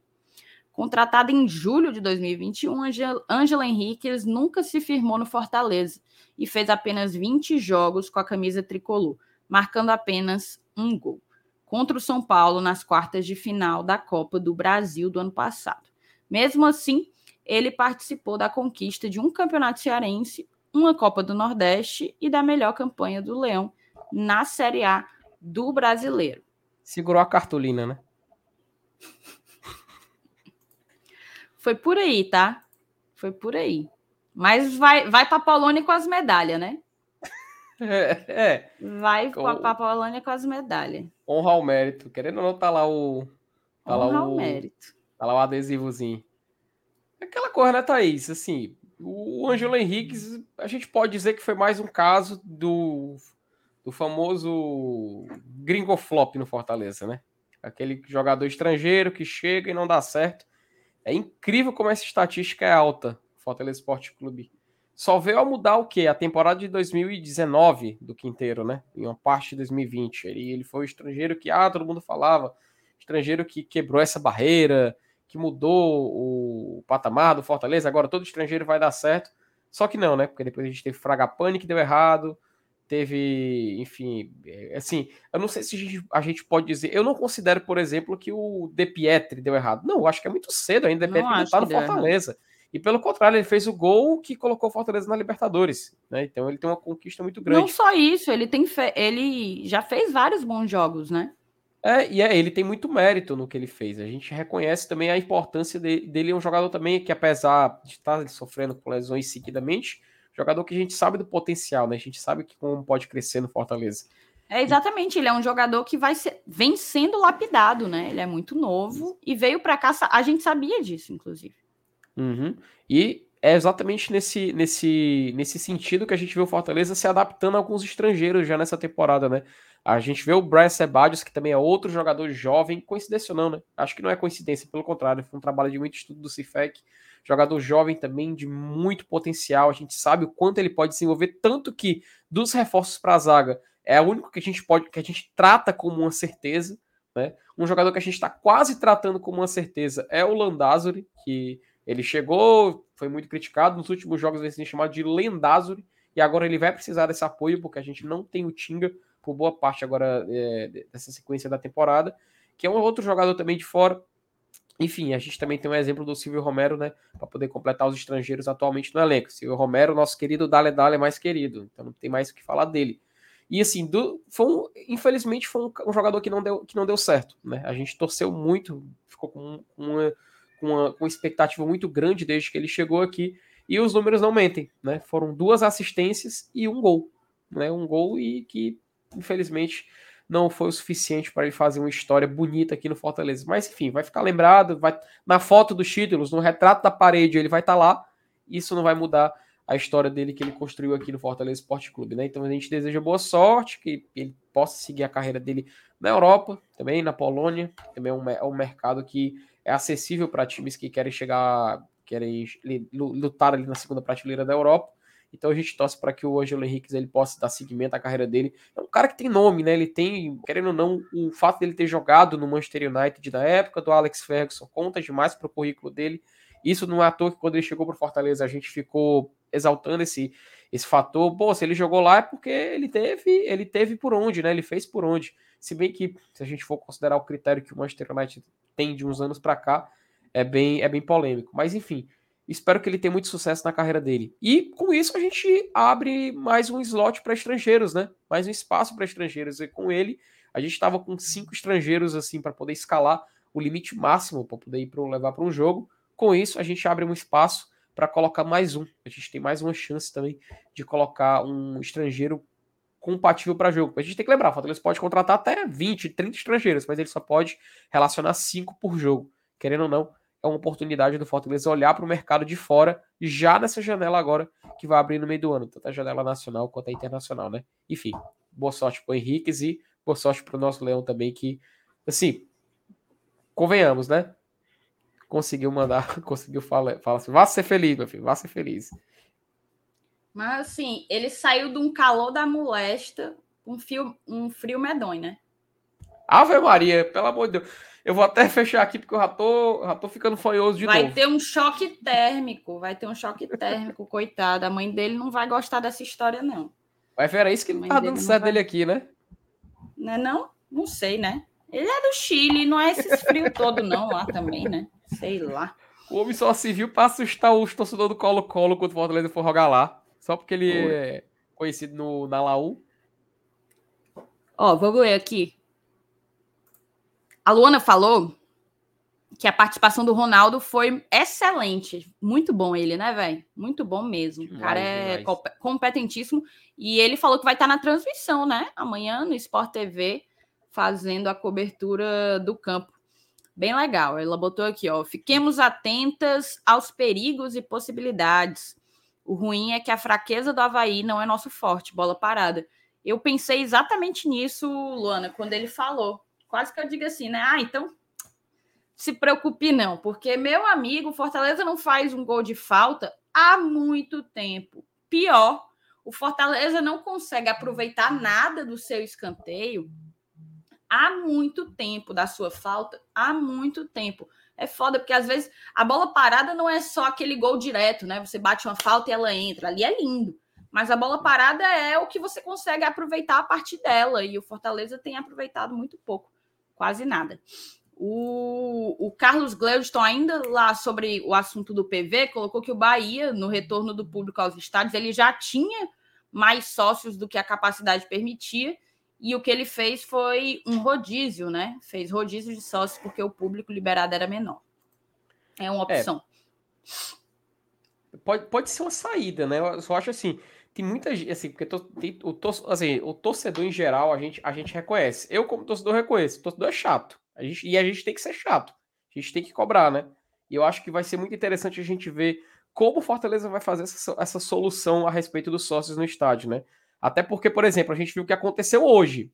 Né? A gente viu como foi a, a movimentação hoje na mudança do, do, do check-in do Fortaleza. Inclusive, acho que é algo que vale a pena a gente falar rapidinho aqui depois, viu, Thaís? Mas, assim, Vamos ver como vai ser a solução. Né? Rodízio de sócio parece ser o mais prudente. Não sei como é que o Fortaleza vai, vai escolher, o que, que o Fortaleza vai se adaptar. Enfim, daqui para lá a gente tem 15 dias para ver o que vai acontecer. E outra, a gente já comentou aqui os jogos. Vamos ver se vai ter algum jogo onde Fortaleza vai considerar é, assim, se utilizar do estádio Presidente Vargas. Né? Eu acredito que para esses jogos agora do mês de julho ele não vai utilizar. Principalmente para o primeiro, que é contra o Palmeiras, né? Enfim, vamos ver como é que Fortaleza vai encontrar uma saída, né? Tô curioso, principalmente depois de hoje. Beleza, aqui o primeiro superchat da noite, que não seja o Boa. último. Manda teu superchat ou então se torna membro aqui do GT, tá? Tá passando aí na barra de rolagem. A partir de R$ 4,99 você se torna membro daqui, ganha prioridade para aparecer na tela. Esse é o primeiro plano, tem outros. O plano seguinte já dá direito ao acesso ao grupo de WhatsApp. Vale muito a pena. Dá uma conferida aí nos benefícios, escolhe o teu plano e vem fazer parte da família, né? Vem fortalecer a mídia independente que se dedica todos os dias ao Fortaleza. O Thiago mandou aqui o superchat pra gente. Ah, e tem o Pix também, tá? Você pode mandar superchat e pode mandar por Pix também. O Pix, o YouTube não come, né? o, o Thiago botou aqui, ó. Já tô aceitando qualquer mudança. Até Matheus Vargas de titular para o FEC ganhar. Só que aí eu já não sei se aí. Peraí, mano. Vai aumentar, né? A chance. Vamos deixar do jeito que tá. E que dúvida em quem entra no lugar de Pikachu? Crispim na direita e Capixaba na esquerda? Olhe, Thiago, você tem um ponto. A gente vai fazer isso já já no nosso queridíssimo campinho, é. tá? É uma bela de uma dúvida. Acho que, na verdade, a grande dúvida do torcedor, né? A grande uhum. dúvida do torcedor. Felipe, vamos fazer o seguinte, então? Vamos compartilhar aí a tela. Coloca Opa. com a. Coloca o campinho pra gente. Beleza. Só agora a gente vai fazer certo, viu, Thaís? Agora a gente vai fazer certo, tá? Tô no aguardo. ó, vamos, vamos, ó, finge naturalidade, tá? Vamos fingir naturalidade agora. Com vocês, galera, a gente vai chamar aqui o próximo quadro do Glória Tradição. Vai, mulher. Ah, era eu? Era tu, Thais, pelo amor de Deus, Thais. Não dá para combinar Felipe, nada. Ó, isso aqui não tá uma sintonia legal. Não cara. está, gente, não está, não está A gente não tá na mesma frequência. A gente não, não está. Tá... Eu, estou completo, eu estou, che... eu estou cheio de catarro na cabeça ainda. Não tô deve ser direito. isso, deve ser isso. Eu vou colocar então. A gente vai rodar a vinheta e vamos, vamos começar o campinho, o tradicional campinho tão aguardado. E tu não coloca. Eu tava ali, eu tava coçando a cabeça, minha Nossa Senhora. Não, não, chega, chega, chega, chega, chega. Chega, chega, ai, chega, ai, chega, ai. chega. Ó, é, Felipe, lá. faz o seguinte, ó. Você hum. também não. Dê um zoomzinho para ficar só a arena. Vamos lá. Arena Peitica aqui. Adoro falar Arena Peitica aqui. Da. O que é que tu adora falar? Arena Peitica. Então, é a sonoridade é tão, tão Sobe mais um pouquinho aí para ficar Opa. rente com a linha. É porque eu tenho toque. Fica... Isso, exatamente, exatamente, perfeito. Tem, tem como tirar esse, essa, essas linhas brancas aqui que eu vi o Saulo fazer uma vez numa live. Agora eu não, agora eu não lembro como é que Não, ah, tem sim, é ali em cima, ó. Ali em hum. cima hum. tem um quadradinho, tipo vá, com um play no meio. Que? Ah, Show. rapaz, olha aí. Coisa linda demais, show, minha show Nossa de Senhora. Bola, show de bola mesmo. Foi pronto. Vamos então, cara, vamos então. Faltou entrosamento. Tá merminho Fortaleza aqui, a é. dupla de hoje. Minha Nossa Senhora. Meu Deus. Assim, o, o Felipe é o Moisés, né? Hoje à noite só tá tomando decisão equivocada. Só decisão Estou completamente equivocada. perdido. Totalmente. Ó, vamos começar então. Felipe, como é que tu vai ficar jogando os atletas, hein? Thais é, aquele, é aquela coisa, né? Ah, pronto, tu você... tem, né? Tu tem aquele segredo, né? Então, então vamos, vamos, vamos, vamos inventar um assunto por um minuto. Agora, agora eu não lembro, Thaís, se, no, se no outro miro. Não, o outro no miro não tá conectado. Minha Nossa Senhora. Mas a magia não se perde. A magia não se perde. Não, não se perde. Calma, aqui, aqui, aqui, aqui, aqui, aqui é Olha, o canalense, o canalense terminou de assistir o, o jogo dele e veio aqui hum. assistir o que ele mais gosta de assistir conteúdo sobre o Fortaleza. Ele vai assistir o pós-jogo. Tá tendo pós-jogo agora do, do time dele, viu? Tá, ó, não, eu vou ter que botar esse filme aqui, porque agora foi bom demais. Ó, vejam bem, conheçam. Sabe aquele vivem de Fortaleza? É o Luciano, rapaz. Meu queridíssimo Luciano. Está vendo nesse exato momento pós-jogo do time dele mas é mais importante para ele estar acompanhando o conteúdo do Fortaleza. Seja bem-vindo, deixe seu like, tá, Luciano? Eu imagino que você seja inscrito, né? Na verdade, eu tenho certeza que você é inscrito. Porque para você estar tá comentando aqui no chat, você tem que ser inscrito. Muito obrigada pela tua inscrição. Seja sempre bem-vindo, beleza? Boa. Aproveita e. Só não vai falar no chat. É bem-vindo, pode assistir, só não vai mais falar no chat. Vamos seguir aqui, né? Lá. Uh, Vamos lá, né? Vamos começar aqui a nossa, a nossa querida escalação, né? Nossa, nossa, nossa escalação para esse jogo, esse jogão contra o Havaí amanhã, nossa necessidade de vitória. Sai fora Iguatu, agora eu rio, viu, Adriano? Enfim, né? Vamos lá, né, Thaís? Acho que assim, no gol a gente não tem muito segredo, né? Acho que no gol Nenhum a gente não, não, não, precisa nem perder tempo debatendo, não precisa perder tempo falando sobre. Vai ser ele, Marcelo Boeck, né? Nosso nosso goleiro. Goleiro para a temporada já, acho que, não, acho que não, a gente não precisa mais nem perder muito tempo falando sobre isso. Então, colocar aqui o Boeck no gol. Bom, para zaga, acho que vale a pena vale a pena a gente conversar aqui um detalhe, porque perdemos o, o, o Tinga, né? O Tinga vai estar fora aí por alguns meses. E também não vamos ter Iago Pikachu. O Iago Pikachu ele também é um desfalque do Fortaleza, já por questão de cartão.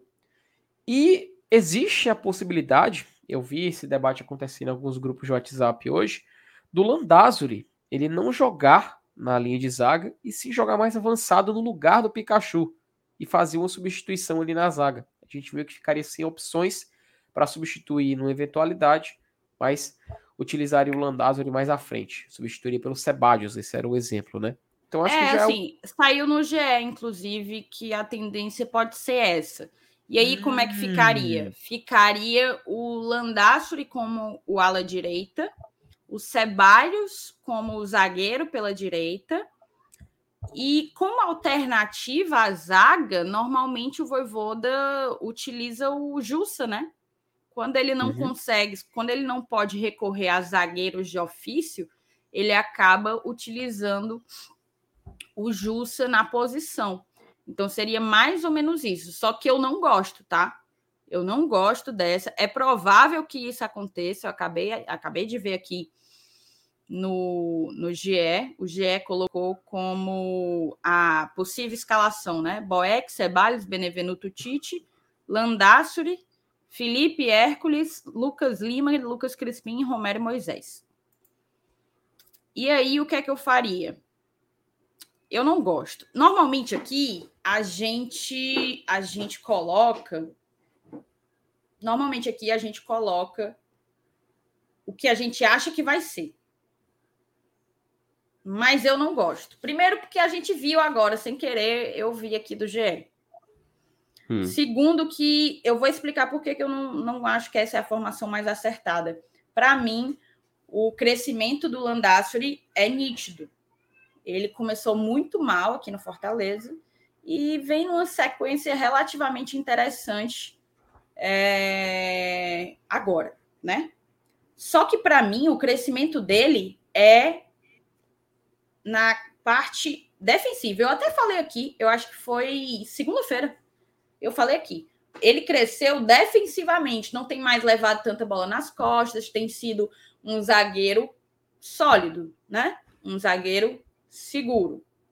Agora, quando ele avança, e não são raras as vezes, até porque o próprio Tinga é um, um zagueiro barra lateral ali pela direita que chega muito na área, o Landassori também teve a oportunidade de chegar várias vezes na área. E toda vida que ele chega, para mim, ele toma ou decisão equivocada ou ele não consegue fazer o que tem que ser feito. Eu acho que ele fica atabalhoado. Acho que ele não tem o cacuete de, de um perfil ofensivo mesmo. É, ele chega ali e não sabe o que fazer. A impressão que eu tenho é essa: que ele chega ali perto da área adversária e não sabe o que fazer. Então, eu não utilizaria desse jeito, não. O que é que a gente vai fazer então, Felipe? A gente vai botar o que o Gé disse ou a gente vai botar o que a gente acha que pode ser? A gente podia fazer hoje, então, uma alternativa. É, assim, eu tava. Assim, eu, eu, não, eu não queria arriscar, sabe? Eu, não, eu quero ser até um pouco mais tradicional nessa, nesse momento, porque até tenho um receio de acabar utilizando o Landazzo nessa posição mais avançada e ele não ter a movimentação que a gente pede do Pikachu, né? A gente, assim, é, o Pikachu é muito difícil. Ele é muito insubstituível no Fortaleza, tanto que a gente até comentou várias vezes que é como se ele fosse a, a, a coluna vertebral do Fortaleza. É essencial. Sem ele, Fortaleza perde muito. E sem dúvida nenhuma, esse jogo contra o Havaí vai ser muito mais difícil por conta da ausência do Iago Pikachu. Então, assim, nesse momento eu prefiro manter manter o Landázuri na linha defensiva, né? Eu até, assim, eu, eu, eu entendo o, o, o, torcedor não, não querer é, utilizar o Landázuri nesse, nesse setor mais ofensivo do campo, eu vi esse argumento sendo utilizado, porque ele teria medo de perder essa, essa visível melhora que o Landázuri está tendo, né? Ele teria que se readaptar um pouco mais à frente e perder um pouco dessa característica que, querendo ou não, a galera tá gostando. Né? É claro, ele tem muitos críticos. Tem um, tem um pessoal, inclusive, inclusive, que passa do limite, na minha opinião. Pega no pé até demais do, do Landázuri. Então eu acredito que para esse jogo contra o Havaí, a gente precisa manter ainda ele ali. Vamos mantendo um padrão, pelo menos vai ter um jogador já acostumado a jogar nessa posição, já está acostumado a substituir o Tinga, e a gente vai precisar dele assim, né? A gente vai precisar dele assim para outros jogos, para uma sequência maior. Eu acho até que para não quebrar essa, essa sequência, essa assimilação dele à posição, eu acho que é mais natural a gente manter ele nessa linha defensiva. Pelo menos eu vou de Landázuri ali no lado direito da zaga do Fortaleza. Tá, então vamos fazer o seguinte: teve até gente aqui no chat propondo um 4-4-2. Acho que é bem improvável essa opção, é. tá? Acho que é bem improvável. Fortaleza não tem não tem jogado. Acho que é um, um, um esquema bem definido. Por vezes, inclusive, há uma transição para o 4-4-2 durante o jogo, no meio do jogo, mais como um recurso, né? Mais como um artifício do que propriamente como uma estratégia definida, né? um esquema definido, engessado de jogo. Então, eu acho improvável buscar esse 4-4-2. Poderia ser interessante? Talvez. Eu tenho a curiosidade de um dia, eventualmente, é, ver como que fica partindo, né, saindo num 4-4-2, mas acho que não é hora de você mudar um esquema que já foi absorvido pelos atletas. Não é hora, definitivamente. Do jeito absorvido, já não estão conseguindo os resultados, avalie você mudando a parada tão drasticamente. Então vamos manter o 3 com 2. Uhum. E eu vou querer fazer exatamente isso, Felipe. Manter o Landassuri na zaga e fazer aí Tite, Benevenuto e Landassuri. É. Inclusive, antes de colocar até aqui um pouco algumas reações do chat em relação a essa questão do Landázuri, né? O nosso querido Otávio Medeiros até ele fala: Ó, oh, é avançado, minha nossa, o ala direito tem que ser o Crispim. Ele já, ele já fala aí. Só a Luana também. Tem gente que discorda. Ó. O Vitor Levi botou que o Landassuri é o menos pior. Tipo, o Landassuri no lugar do Pikachu é o menos pior. Com o Crispim na uhum. direita, a gente teria um lado direito bem fraco defensivamente, o que poderia ser a fonte para o Havaí. Pois é, a gente vê que realmente são, são opiniões bem divergentes no chat, no chat, né? Até a Luana também falava ali que também não, não gostava dessa possibilidade, né? Que ela preferia o Crispim na ala direita. O Denilson Costa até ele também mantém esse medo de utilizar o Landázuri nessa posição. O Rony Lemos, né? Ele até traz aqui sua opinião também a respeito dessa questão, que ele prefere testar o Landazzi no lugar do Pikachu do que o Crispim, porque quando jogou nessa posição o Crispim foi péssimo. E outro, o Crispim tá devendo muito na ala esquerda. Imagina invertido. Outra opção seria o Hércules, né? Então a gente vê realmente que a galera tá meio dividida, né? A galera tá meio na dúvida do que utilizar nessa situação. Mas, por via das dúvidas, assim, por via das dúvidas não, né? Acho que a gente já conseguiu debater acerca do tema aqui, então acho que o Landázuri pode ser colocado aqui no canto da direita da zaga do Fortaleza. Uh, vamos aqui agora fechar logo a zaga, né, Thaís? Acho que aqui a gente não precisa perder muito tempo no debate, não, né? Não, tem segredo, não. É, quem vai ser Benevenuto e Tite, até porque eu acho que o Fortaleza. É... Tirando isso, é só o que? Brian Sebadios, né? Então, acho que não precisa a gente perder muito tempo. Benevenuto fechando aqui o meio de zaga do Fortaleza e o Tite aqui um pouco mais acima na zaga do time. É, vamos para a volância, né? Vamos para a volância. Para mim não tem segredo não, tá? Vamos Opa. lá. Na verdade tem, tá? Na verdade tem. Para mim o único absoluto aí é o Hércules. E a Sim. gente tem um Felipe que foi expulso no clássico, não voltou muito bem. Um Zé Wellison que parece estar tá pedindo passagem. Então a dúvida para mim é em cima de quem que vai ser a dupla do Hércules, se Felipe ou Zé Wellison. Eu sei que você é um grandiosíssimo fã do Felipe, o, o Felipe. É. Mas, mas diante do que o Felipe da fase que o Felipe vem, vem tendo, né, nesse, nesses últimos uhum. jogos mais recentemente, e do que o Zé Wellison apresentou nas duas últimas partidas, quem que você bota aí do lado do Hércules? Eu ia te falar justamente isso, sabe? Que apesar do. De, eu gostar bastante do Felipe, ter uma grande estima por ele, eu acredito que o Zé Welles ele tá pedindo passagem, né? Ele realmente tá entrando muito bem, tá jogando bastante com a qualidade que a gente pode elogiar, inclusive acho que é acima, nem nem eu esperava tudo isso do Zé Welles. Então, para mim, ele seria o titular nesse jogo contra o Havaí, né? Não sei se você, o chat, concorda, mas por mim, ó, ele já tá bem aqui no cantinho. Perfeito, concordo, tá? Concordo. A Luana botou aqui, ó.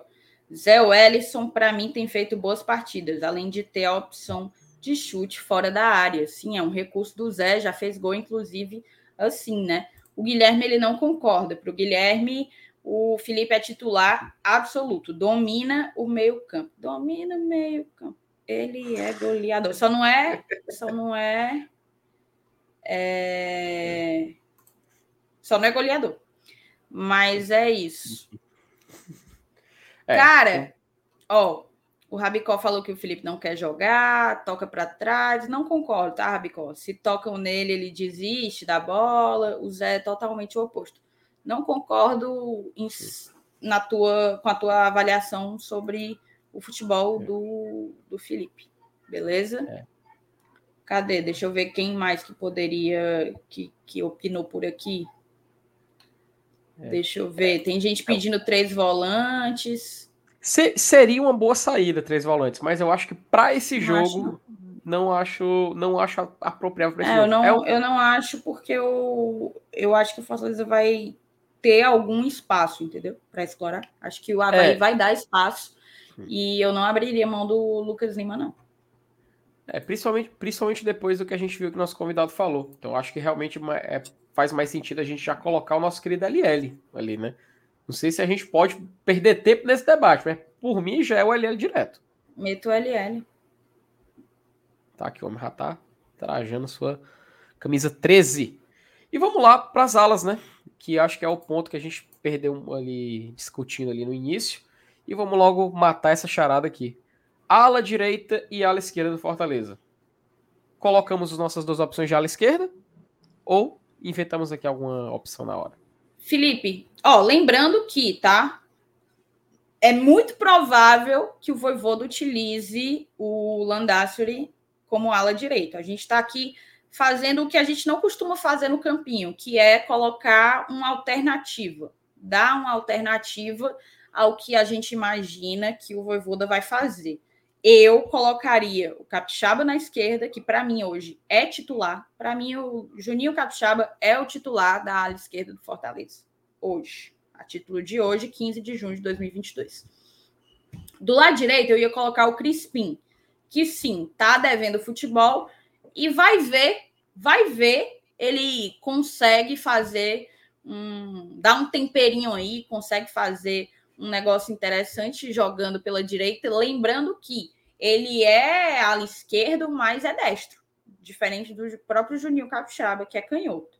Então, acho que o jogando pela direita, o Crispim não fica torto, né? Não fica torto. Como seria se fosse a gente botando o Juninho Capixaba para jogar na ala direita. Não é, não é isso. Então, assim, vamos dar a ele uma oportunidade de jogar na ala direita, fazendo uma cobertura aí junto com o Landafre. Eu concordo com quem disse que acha que vai ser um, um lado defensivamente mais exposto. Certamente vai ser, porque no outro lado, né? Tipo, no lado esquerdo do Fortaleza, a gente tem o Tite, que já é um zagueiro consolidado, é o nosso titular, sem sombra de dúvidas. Então, mas mesmo com os riscos, mesmo com a exposição, eu ainda arriscaria testar o Crispim aí na direita. Talvez justamente por ele não estar rendendo o que já rendeu na esquerda, vai ver, a gente consegue tirar um coelho da cartola, né, né Felipe? Pois é, Thaís. E assim, é, é, é o famoso assim, não inventar muito, né? O Crispim ele já jogou de, de, ala, de ala direito em alguns jogos do Fortaleza durante algumas partidas ele já faz isso. Ele já faz naturalmente, ele, quando ele já era escalado como ala esquerdo, tem essa variação, às vezes ele vai para outro lado do campo. E, assim, quando ele jogou de ala direito, não comprometeu. Eu acho que isso, isso é algo assim, que não, não teve nenhum lance em que o torcedor pôde ficar marcado, que a gente pôde é, ficar com uma visão negativa do Crispim nesse, nesse lado de campo. E eu acho que até é natural a gente ver um, os dois jogadores que já estão acostumados a jogar de ala, eles fazendo essa mudança. E como você citou, o Crispim a gente sabe, ele é um destro, ele já é naturalmente um cara que vai ter esse domínio com o pé direito mais aprimorado. Quando ele joga de ala esquerda, a gente sabe que ele tem aquela qualidade dele cortar para o meio, dele criar um, tipo, um certo tipo de jogada, que é o diferencial de jogadores que jogam em posições invertidas. Mas, se utilizar ele de ala direito, Ah, vai perder esse tipo de qualidade? Vai, mas assim, o Crispim, no, nas últimas oportunidades, ele já não está sendo o cara que entrega esse tipo de lance. Então eu acho que fazendo o, aquele famoso arroz com feijão, por assim dizer, fazendo ele jogar ali na ala direita, utilizando mesmo de, de, da sua qualidade tradicional, pode ser uma saída. É claro, o Pikachu ele tem uma movimentação animal, fora do comum. Ele tá no ataque, tá na pequena área, tá na defesa, tá no, na volância. Ele faz isso com um primor que sim, com uma qualidade que não cai. Em todo jogo, o Pikachu sempre entrega o mesmo nível.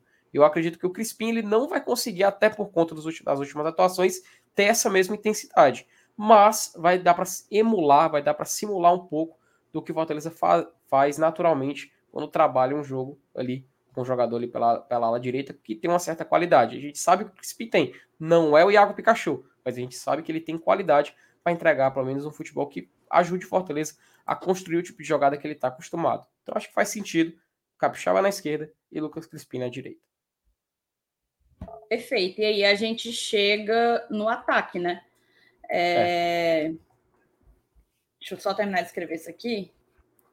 Tranquilo. Eu, acho, eu acredito que assim, não, não, não, não, não, foge muito do padrão, né? Eu acho que não, a gente chega no ataque que, na verdade, assim, vamos lá. Para mim, o Moisés é o titular, o Romero já fez 10 gols na temporada, mas é, não vem tendo tantas oportunidades de finalizar né, nas últimas partidas. É, o ataque tem sido bem produtivo, bem, bem, bem produtivo. Tanto que o, o Voivoda testou o Robson ali, saindo de titular na última partida. E aí a gente tem, para fazer dupla com Moisés, o próprio Robson, o Romero e o Kaiser. Kaiser que é, voltou de lesão, né? E uhum. entrou no último jogo, a torcida toda pediu por ele, ele entrou no último jogo. Achei que ele não mostrou mostrou muito pouco, tal qual os outros atacantes, todos os nossos atacantes mostraram pouco. É porque normalmente quem entra você tem uma expectativa de que pode mudar o jogo, que pode agregar e tal. Não foi o caso. Então, fica uma grande dúvida. Eu, particularmente, manteria Moisés e Romero. Isso. Eu também não fujo muito do, desse padrão do Fortaleza, sabe? Até, até eu notei que o, o tipo, assim, não só o Renato Kaiser, né? Porque eu ia dizer que o Renato Kaiser, a gente podia notar que ele estava um pouco pilhado ali quando ele entrou em campo. Mas assim, quem não estava do Fortaleza naquele momento da partida, né? Tava todo muito, muito, todo mundo muito nervoso. Então acho que o Kaiser a, ainda não é o momento da gente colocar ele no time titular iniciando uma partida, ainda mais uma partida que a gente precisa muito vencer, né? Ele é um jogador muito útil, um jogador que pode sim entregar o que a gente procura, mas para esse jogo, eu acho que vale a pena a gente manter esse padrão. Vale a pena a gente manter jogadores que já vêm atuando, né? Então eu concordo contigo. Para mim também é Moisés aqui no cantinho e no outro lado, Silvio Romero, nosso Dali Dali mais querido, para a gente poder enfrentar esse Havaí amanhã na ressacada. Então... Mas assim, tá, Felipe? Se for no lugar do Romero, o Robson ou o próprio Kaiser, não vai me surpreender e, e eu não vou achar ruim. Eu acho que os três estão aí, depois dessa queda um pouco de rendimento do Romero, acho que os três estão aí para jogo, né? Estão aí para a é. posição. Eu ainda aposto no Romero. Eu estou vendo muita gente uhum. é, muito assim, eu estou até achando um pouco estranho a, a resistência de alguns ao Romero, porque a gente está falando de um atleta que já entregou 10 gols essa temporada né? Uhum. É um atleta que já é um dos artilheiros do elenco, já entregou 10 gols essa temporada e estão pedindo no lugar dele um, atacantes que não tem nem perto do número que ele tem. Mas, reforço, se entrar Robson no lugar do Romero, se entrar Kaiser no lugar do Romero, são dois atletas que eu acredito que podem contribuir, que podem, que podem ajudar nessa partida contra o Havaí. Então, é, não vai assim, ser uma de... surpresa. É, depois do jogo contra o Flamengo, não virou mais absurdo a gente cogitar o Robson, né? Depois do jogo contra o Flamengo, se tornou até algo assim mais natural. Eu acho que o torcedor voltou a, voltou a ter a confiança no Robson, apesar dele continuar pecando em perdendo muitas oportunidades, em ele querer finalizar de qualquer forma quando ele vê a oportunidade, porque em 2021 deu muito certo. Então em 2022, agora que ele está recuperando essa confiança, a gente vê que ele está voltando a arriscar de longe. No jogo contra o Atlético Paranaense, ele simplesmente pegou a bola e de onde ele viu, ele finalizou. Ele fez isso tanto na primeira quanto na segunda etapa. Então é bom para o jogador, é bom, é bom a gente ter um jogador confiante e querendo ir atrás de marcar o gol, pilhado para marcar o gol mas não deixar isso afetar também a condução do time durante a partida, né? Então acho que realmente não é mais absurdo a gente cogitar o Robson e não será nenhuma surpresa. Não será nenhuma surpresa se a gente ver por, ah, porventura uma dupla, sei lá, Moisés e Robson amanhã. Mas eu acho que aqui pro nosso pro nosso campinho, pro nosso print já tá já tá eu, eu estou eu estou satisfeito com a formação que a gente escolheu, com os jogadores escolhidos e principalmente com a dupla de ataque para esse jogo amanhã na ressacada. Cara, ó, eu tô vendo algumas pessoas justificando por que serem contra o Romero e tal. Eu reforço, tá? Eu não acho absurdo ele ele ir para reserva e alguém assumir o lugar dele. Não acho nem um pouco absurdo. Mas é, eu acho que esse argumento não me convence o que, tão, o que a maioria tá usando, assim, sabe? Tem gente dizendo, ó, por exemplo, o Rabicó botou: Romero tem 10 gols, mas é igual ao Lucas Lima, marca ninguém. Beleza, é importante marcar. Para mim, no futebol moderno, todos têm que marcar. Todos têm que marcar. E o Romero já melhorou muito, tá? Nisso. Quando ele chegou aqui, aí sim ele não marcava uhum. ninguém. Hoje ele ainda consegue fazer pressão na saída de bola do adversário e etc. Mas assim, tô, ele falou isso, o Otávio falou isso, não marca ninguém, parará, parará. Mas, minha gente, deixa eu contar um negócio pra vocês. O Fortaleza é o pior ataque da competição, tá? Fortaleza é o pior ataque da competição. Na verdade, a gente está nessa situação porque o nosso ataque não faz gol. E aí, agora, quando a gente precisa reagir e vai pegar um, adver um adversário mais possível, né? Um adversário que acessível, dá jogo, né? acessível, aí agora a prioridade é marcar. Para mim, a prioridade é fazer o que a gente não está fazendo até agora, que é gol e o Romero já fez 10. Então, se eu vou botar um, um, um, atacante que é aguerrido, mas não bota a bola na rede, eu prefiro mil vezes botar um atacante que não vai marcar, mas vai ser decisivo para a gente sair com a vitória, marcando um, dois gols, não sei. Então, eu acho que nesse momento aqui, a grande preocupação, pelo menos a minha grande preocupação, é a falta de gols e a improdutividade do ataque do Fortaleza beleza? E justamente por isso eu defendo a manutenção do, do Romero, tá certo? Deixa eu ver se tem mais um pouco aqui. O, o Felipe soltou aqui, ó. A Sandra mandou um super chat pra gente. Valeu, tá, Sandra? Obrigada mesmo. E mandou aqui: o Felipe, quando apareceu no Leão, era lateral direito. Por que não testar ele na ala direita? Você quer responder, Felipe? É.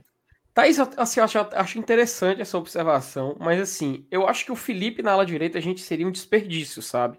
Felipe como volante, a gente Fortaleza ganha muito. Eh, assim, é claro, uh, alguns erros individuais do Felipe contam bastante, principalmente quando ele tá assim, assim, por exemplo, do clássico rei, né? O Felipe entrou bastante, bastante pilhado no jogo, acabou se excedendo num, numa confusão ali, foi expulso ele também tem essa tradição de tomar cartão muito besta, né? De reclamar por lances assim que não tem a necessidade dele perder a paciência, ele se irrita, discute com o árbitro. Mas assim, o Felipe é um cara que ele entra com, muita, com muito, muito foco no jogo, ele entra muito destinado a realizar o que ele, o que ele veio, a tentar vencer uma dividida, a tentar construir uma jogada, tanto que quando ele erra, ele, ele se lamenta, ele discute com o companheiro, mas ele vai lá, dá o apoio.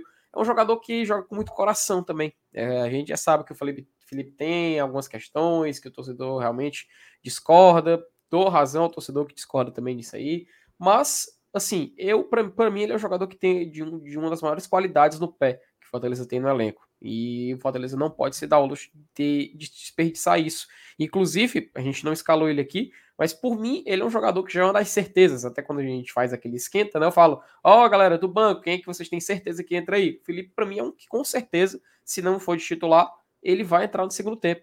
Ele vai entrar quando tem oportunidade, porque é um jogador que Fortaleza ganha muito quando ele está em campo, principalmente quando ele está focado, principalmente quando ele está é, muito dedicado. Então, para mim, o Felipe ele é um, um, um, grande, um grande valor para Fortaleza, um grande bônus para Fortaleza nisso. colocar ele na ala, para mim, não, é não vai funcionar muito. para mim Até assim, até em certos momentos da partida que ele tá mais do lado direito, que ele atua meio que como um ala direita, até quando o Pikachu tá muito mais afastado, mais lá na frente. Mas, assim, para um esquema padrão, eu prefiro que ele jogue ali no meio mesmo. Acho que o Fortaleza ganha mais com o Felipe como volante mesmo. Até um pouco mais ali quando ele joga um pouco mais avançado. Fortaleza também tem uma, uma só tem a ganhar, mas para mim o Felipe não vai ser a solução da ala direita do Fortaleza. Para mim ele tem que ser mantido no meio. Só assim que o Fortaleza vai ter todo o potencial extraído do jogador Felipe, que na minha opinião, repito, é um jogador que o Fortaleza tem que tratar muito bem, tem que valorizar esse atleta. Afinal, querendo ou não, é um jogador que já ajudou muito bastante, bastante até aqui na temporada. Claro, já falhou bastante, a gente reconhece. Mas a gente só tem a ganhar utilizando ele no meio. Na ala, eu acho que perde um pouquinho. É isso, também não joga há muito tempo, né?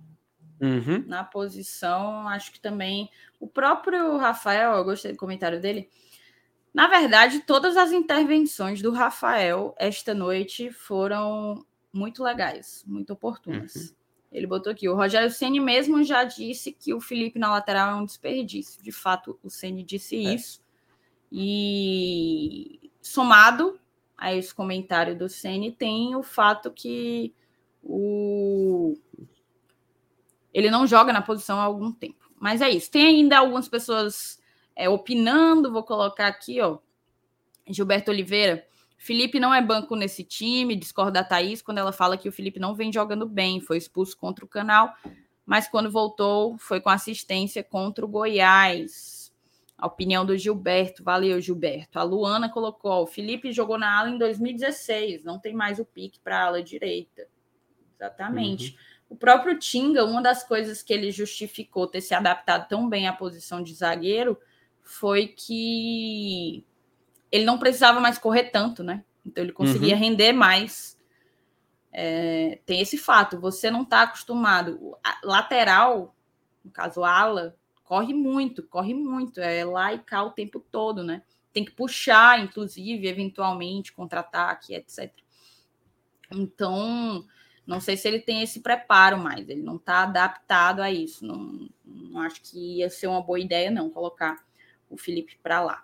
O Rami botou aqui, ó, ala precisa de movimentação, Felipe não corre.